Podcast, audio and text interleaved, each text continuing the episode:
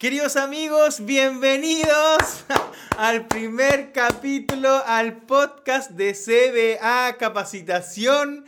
Tardó mucho, pero llegó. Así que un gran saludo para todos ustedes. Muchachos, el día de lanzamiento de este podcast, el 7 de noviembre del 2022. Aquí ya estamos en la oficina central de CBA y por supuesto muy contento con este nuevo proyecto, por esta nueva manera de compartir información con ustedes.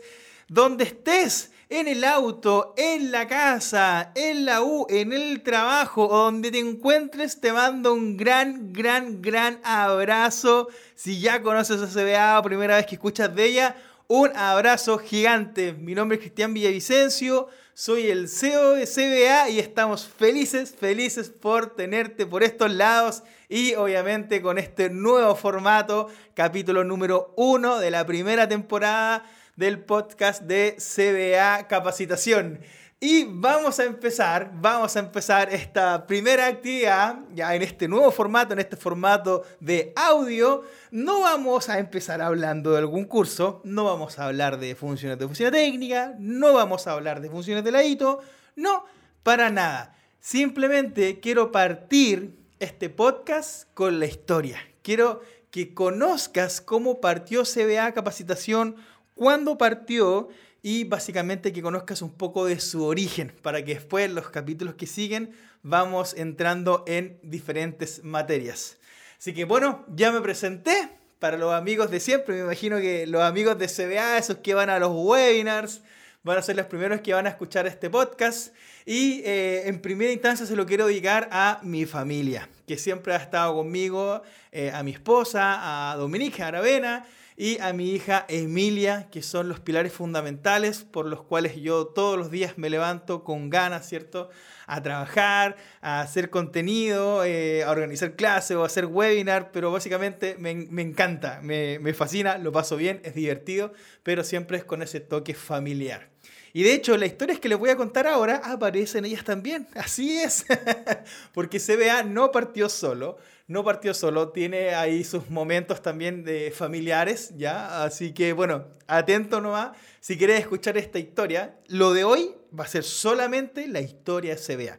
Cómo partió el proyecto CBA, cómo fue creciendo, cómo se desarrolló, ¿ya? Así que si esperabas escuchar cómo se hace la curva S, lo vamos a ver más adelante para que lo puedas escuchar rumbo a tu trabajo, pero hoy viene la historia, viene la historia del emprendimiento, la historia de la pyme, cómo cómo nació CBA Capacitación. Así que si te gusta esto, ponte cómodo, ve a buscar tu colchita, arréglate esos fonos, súbele el volumen a la radio porque aquí arranca el capítulo número uno del podcast de CBA Capacitación y por supuesto un gran, un gran saludo para todas las personas que están escuchando el día de hoy. Sí, a ti te hablo, a ti que me estás escuchando ahora, te mando un abrazo de buena energía y positivismo. ¿Cómo partió CBA? O mejor dicho, en vez de cómo, digamos cuándo. Bueno, CBA partió el año 2015, pero no con nombre CBA. CBA partió el 2015 como Cristian Villavicencio, que ni siquiera tenía idea que algún día iba a existir CBA. en ese tiempo ni siquiera se, eh, no tenía ni nombre, ¿ok? Partamos por esa base. Bueno, en el año 2015 pasé por un muy difícil momento financiero. Eh, técnicamente, debía más de 25 millones de pesos en deudas y no tenía idea en lo que me había gastado. Entonces todo mi, sueldo de constructor, en esa época trabajaba como inspector técnico de obra en un proyecto acá en Santiago, en la clínica UPA, eh, todo mi sueldo me alcanzaba eh, ni para mantener mi casa. Transporte, pagar deudas, tenía nula educación financiera, así que técnicamente gastaba y gastaba y gastaba. Ahora, si eres constructor y te pasa lo mismo, tranquilo, no estás solo, a todos nos pasa, ¿vale? Yo estudié construcción civil, pero ojo, siempre me destaqué en un área llamada programación de obras. De hecho, era muy bueno en el programa Project y siempre le enseñaba a mis amigos y a mis colegas. Hasta que un día un colega me dijo, Villa, así me conocen mis amigos, si andáis tan mal de plata, ¿por qué no cobráis por enseñar Project? Y yo lo miro y me, me río y le, le digo, oye, pero ¿quién me va a pagar por querer aprender esto? bueno, me quedó dando vuelta eh, la espina así como en mi cabeza y un día me levanté eh, y me dije, ¿sabéis qué?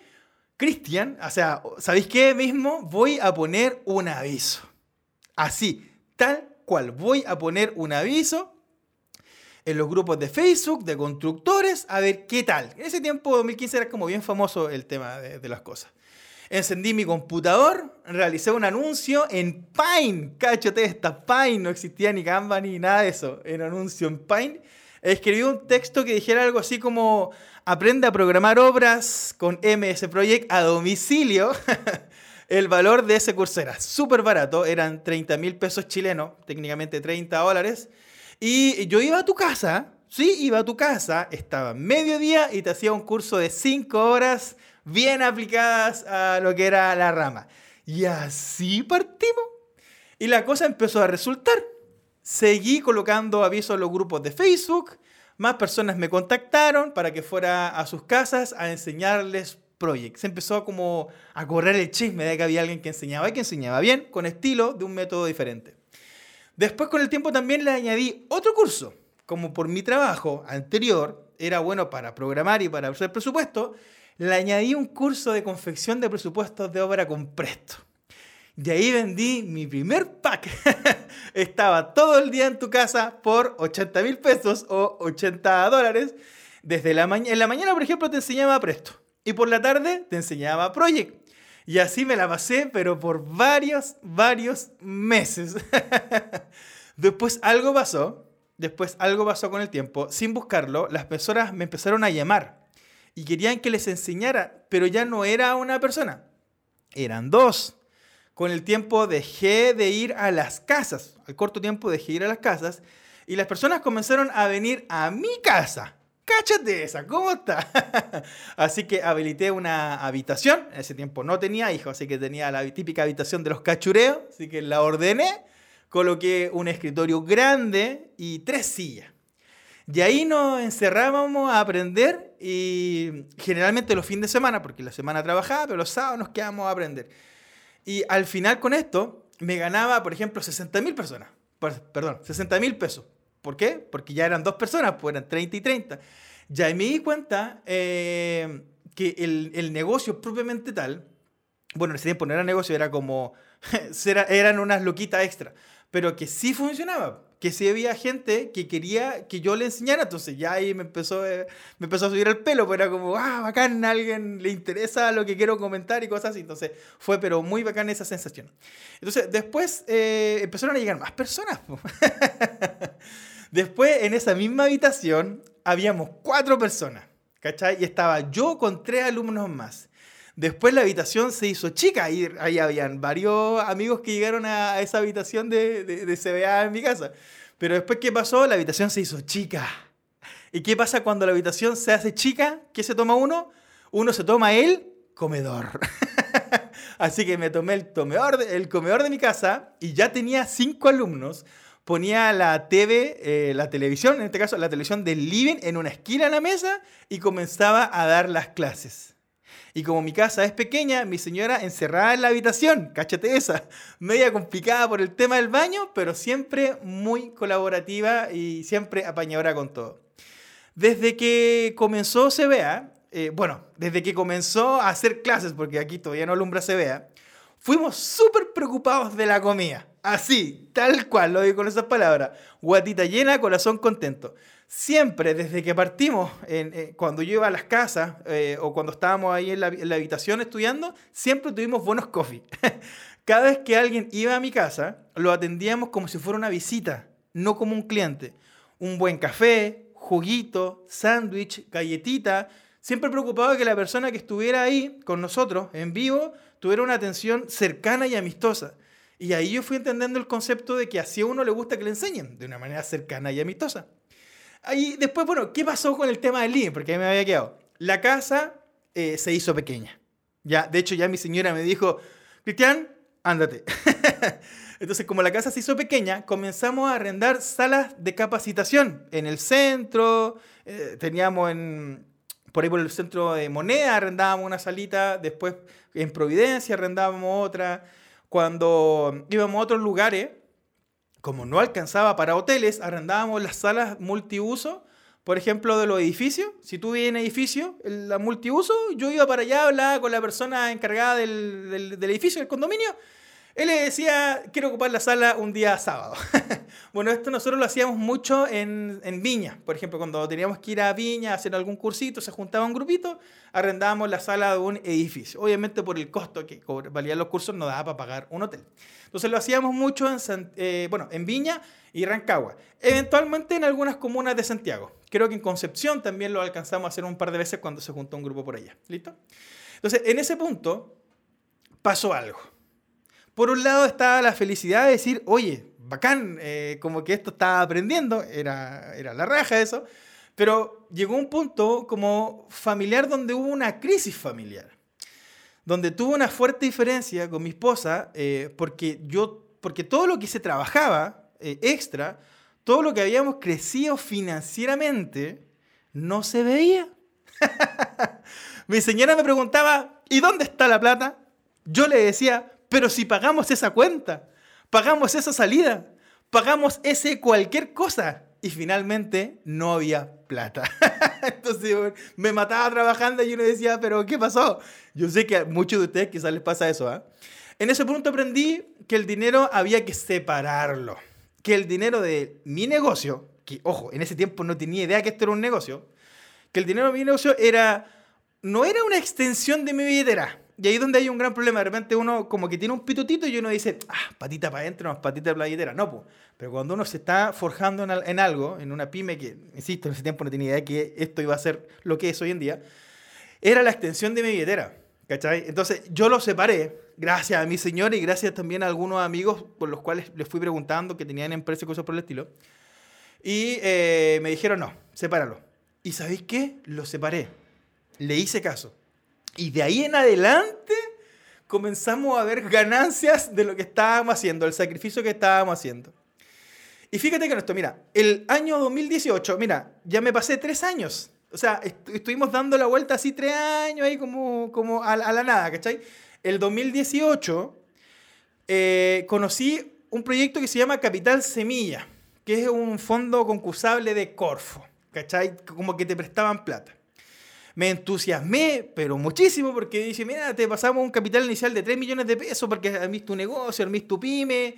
Y yo dije, wow, esta es la mía, ¿cachai? Estoy trabajando bien, eh, los clientes me están agarrando cariño, tengo hartos clientes, podría formalizarme y hacer una empresa, hacer una OTEC, enseñar.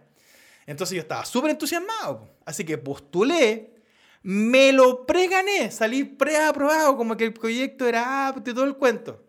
Vino la entrevista personal, donde fue una persona, me acuerdo de Cercotec, de Cercotec a mi casa, y finalmente, y finalmente se dictaminó que el proyecto no era viable.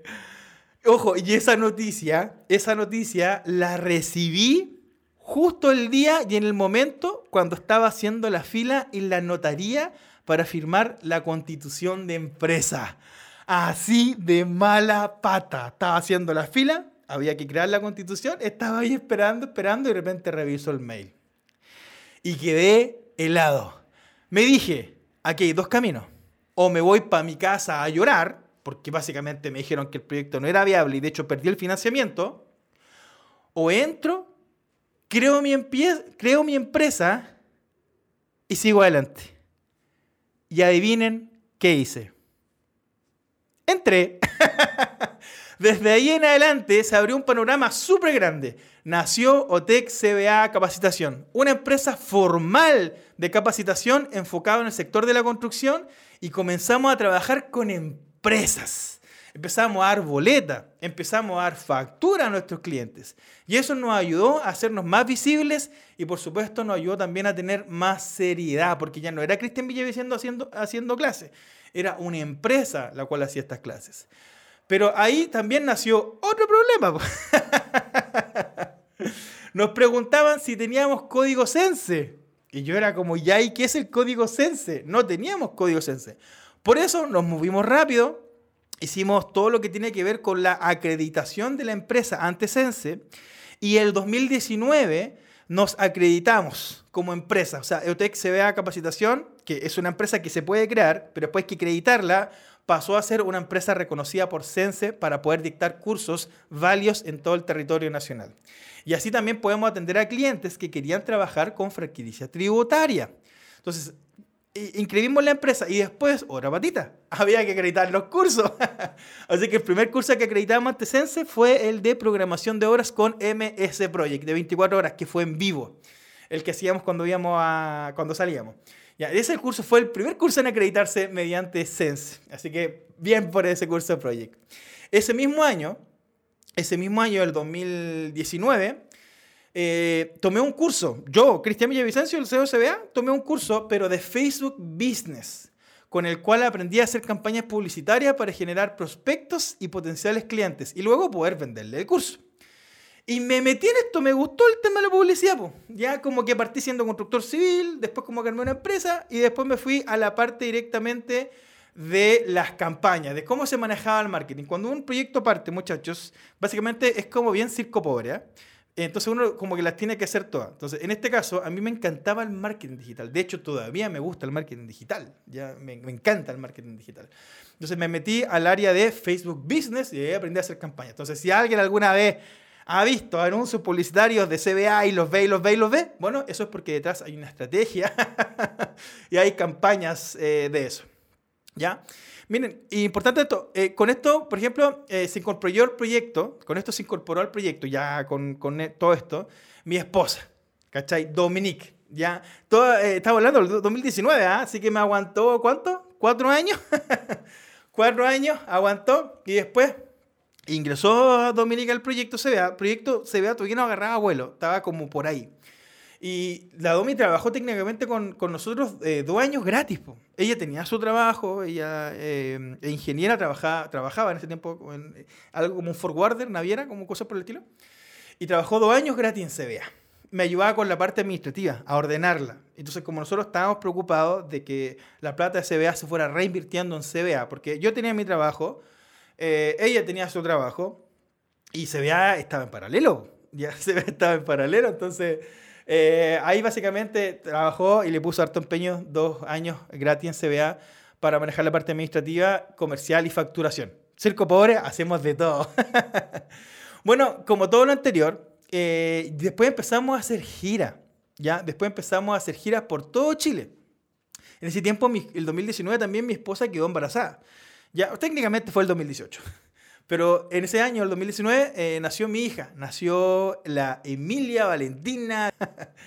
mi, mi hija, mi cachorrita, eh, mi hija de tres meses, que en ese tiempo, cuando tenía más o menos tres meses, empezamos a salir hacia afuera. ¿Cachai? Eh, éramos como súper aperrados.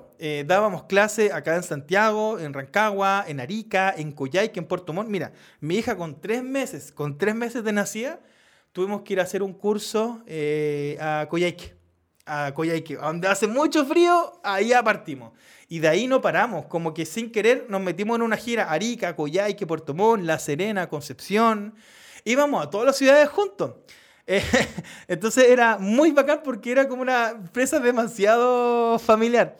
Y bueno, obviamente, y la diferencia es que ahora no arrendábamos como salita, ahora arrendábamos hoteles. Porque, ¿cachai? Ya habíamos crecido, los cursos ya no costaban 30 lucas. Ahora los cursos costaban 200 lucas. O lo equivalente a no a 30 dólares, sino a 200 dólares, ¿cachai? Eh, no teníamos dos alumnos. Habían 20 alumnos por curso. Entonces la cuestión creció. Entonces era muy bacán y, lo más bacán de todo es que podíamos ir ciudades por ciudades eh, con el tema de mi hija. ¿Cachai? Entonces era muy, muy, muy entretenido. Después de eso, comenzamos sin querer a generar un gran prestigio. ¿Por qué digo sin querer? Porque en realidad uno hace las cosas bien, pero, insisto, nunca pensábamos llegar a lo que, lo que tenemos ahora. Pero empezamos a crear un gran prestigio como empresa. Desarrollamos el método CBA, donde dejamos atrás el antiguo modelo eh, profesor-alumno y lo reemplazamos por algo más puro. Básicamente somos un amigo enseñándole a un amigo, donde las personas tienen un trato cercano, amistoso y por supuesto muy horizontal. Aparte somos creyentes de que una persona puede ser muy simpática y buena onda, eh, buena para la talla o buena para otras cosas, y a la vez muy buena técnicamente. De hecho, ese es el perfil que destaca a CBA Capacitación durante estos años. No hay para qué ser como el profesor antiguo que era pesado, que, era que miraba a la gente en menos y era bueno. No, pues acá no. Acá mezclamos ser buena onda, ser simpático y ser bueno técnicamente. Y ese es un diferenciador de CBA. Ahora, ¿qué sigue? Uy. y cuando todo iba viento en popa, cuando todo iba viento en popa, bueno, nos tocó la pandemia. nos tocó la pandemia, estábamos en una ciudad, habíamos hecho la tercera clase, la tercera clase de los cursos en vivo, eh, perdón, íbamos la segunda clase, eh, como lunes, martes, y nos llaman y nos avisan, oye, ¿sabes que se tienen que volver? Porque mi cuñado que trabajaba en LAN en ese tiempo, me dijo, van a cancelar los vuelos de LAN, así que devuélvanse ya. Y yo no cachaba ni siquiera Zoom. Entonces, ¿qué hicimos? Hablamos con el alumno, les dijimos, oye, ¿sabéis que hay que cancelar el curso porque no, tenemos que ir, hay que devolverse, eh, van a cancelar los vuelos y todo el cuento? Y ya, pues, nos devolvimos a Santiago. De hecho, mi señora tonteó un kilo para conseguir pasaje. De hecho, había quedado las cosas ese día, me acuerdo. Igual estábamos súper urgidos porque la gente se estaba toda devolviendo, pues nosotros andábamos con la guagua, con mi señora andábamos los tres, porque Entonces fue súper, súper complicado. Entonces, ¿qué hice yo? Eh, bueno, como un poquito Mateo, eh, hablé con los chiquillos, de hecho tengo que reconocer algo, tengo que reconocer algo, llamé a mi competencia, que ya hacía clases por streaming, y les dije, oye, ¿sabéis qué? Eh, quiero tomar un curso. quiero tomar el curso PAC, ¿cómo lo hacen? Mira, lo hacemos así, así, no, me interesa el en vivo, mira, lo hacemos por Zoom, va, va, va, va. Y mira, eh, y había que hacerlo porque había que salir jugando. Entonces me dijeron, ya, Zoom, me puse toda una noche, me quedé toda una noche estudiando cómo funcionaba Zoom. Ahora tú dirás, pero Zoom es súper fácil, sí, pero cuando no lo conoces y tienes la presión de hacer unas clases y enseñarle a la demás gente, había una presión psicológica súper fuerte. Entonces ya, se hizo, se habló con los alumnos y se les dio garantía. Mira, hagámoslo por Zoom, si no te gusta, te devuelvo la plata. ¿Y saben qué? Les gustó.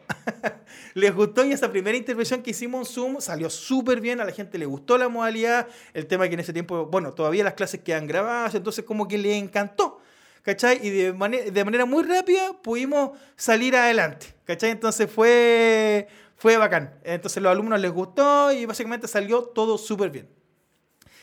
Bueno, y, junto con eso, eh, bueno, a mí en este tiempo, como les comentaba, yo trabajaba en una empresa de inspección, entonces como por ahí también 2019, no me acuerdo exactamente, a mí me echaron de esta empresa. Alguien me hizo un súper favor, me acuerdo que estábamos dando una charla en la UTEM y yo nombré a la empresa donde trabajaba en ese tiempo y dije, mira, yo soy hito de tal empresa.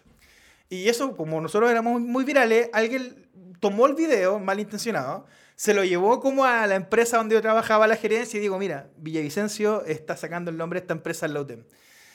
Y, como que se lo motaron a negativo, pues entonces me dijeron, ya compadre, o usted se va o, se va nomás, ¿cachai? Y ahí está la persona de recursos humanos que me dijo, eh, así fueron sus palabras, eh, tú te vas o te vas, ¿cachai? O sea, no, no es negociable. Técnicamente me pegaron la PLR. Pero yo internamente no podía tener mayor felicidad, ¿cachai? ¿Por qué? Porque me, o sea, me querían sacar, pero me querían sacar con plata, pero no con el finiquito completo, sino con parte del finiquito. Pero para mí era un alivio gigante porque yo decía, ahí tengo los recursos que necesito.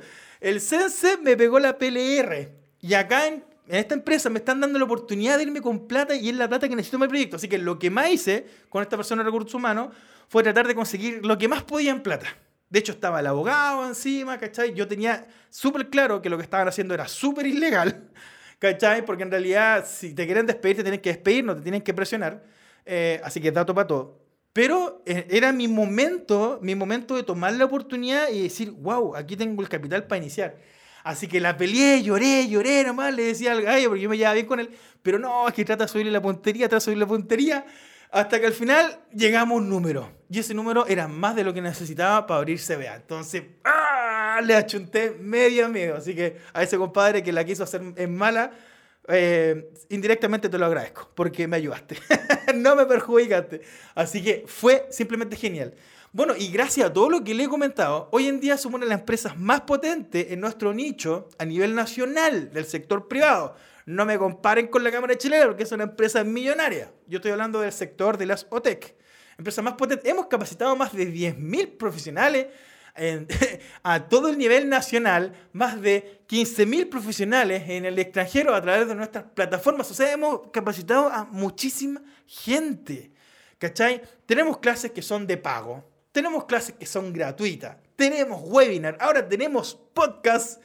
Es increíble, desarrollamos muchísimos cursos que son útiles para los constructores para enseñarles temas nuevos, para actualizar conocimiento o simplemente para potenciar profesionales o para potenciar currículums. ¿Dale? ¿Y para, cómo hacemos esto? Obviamente que los profes que trabajan en CBA, que yo voy eligiendo con pinza, necesitan ser especialistas en cada materia. ¿Cachai? Entonces yo no busco a cualquier profe como que, oye, tú no tenés pega, ya ven para acá. No, pues, los gallos tienen que trabajar en eso para poder hacer clase acá, para que tengan mi mismo perfil. O sea, yo partí trabajando Project y Presto, pero yo trabajaba en eso. Entonces, yo enseñaba lo que hacía en mi trabajo. Y eso es lo que siempre ha hecho CBA. Y todos los profes tienen que cumplir ese requisito. Entonces, mira, la empresa creció tanto, porque cuando yo partí, el 2015 partí solo. Ahora año 2022 somos 14 personas las que le dan vida al proyecto. Harto. Cuento con un equipo comercial, ya lo saben, dirigido por mi esposa. Tengo un contador interno. La empresa, como fue creciendo, ya no servía el contador externo. Hay un contador interno. Hay una potente área de marketing digital y audiovisual, que es básicamente la que hace toda la parafernalia de la publicidad, ¿cierto? Un gran equipo de relatores, ¿cierto? Y por supuesto, un gran área administrativa y de soporte, que es lo que siempre quise tener, que las personas se sintieran bien, se sintieran como acá en CBA, como que no fueran un número como que pagaron y, ah, puta, si te viste no me acuerdo, no, acá no funciona así.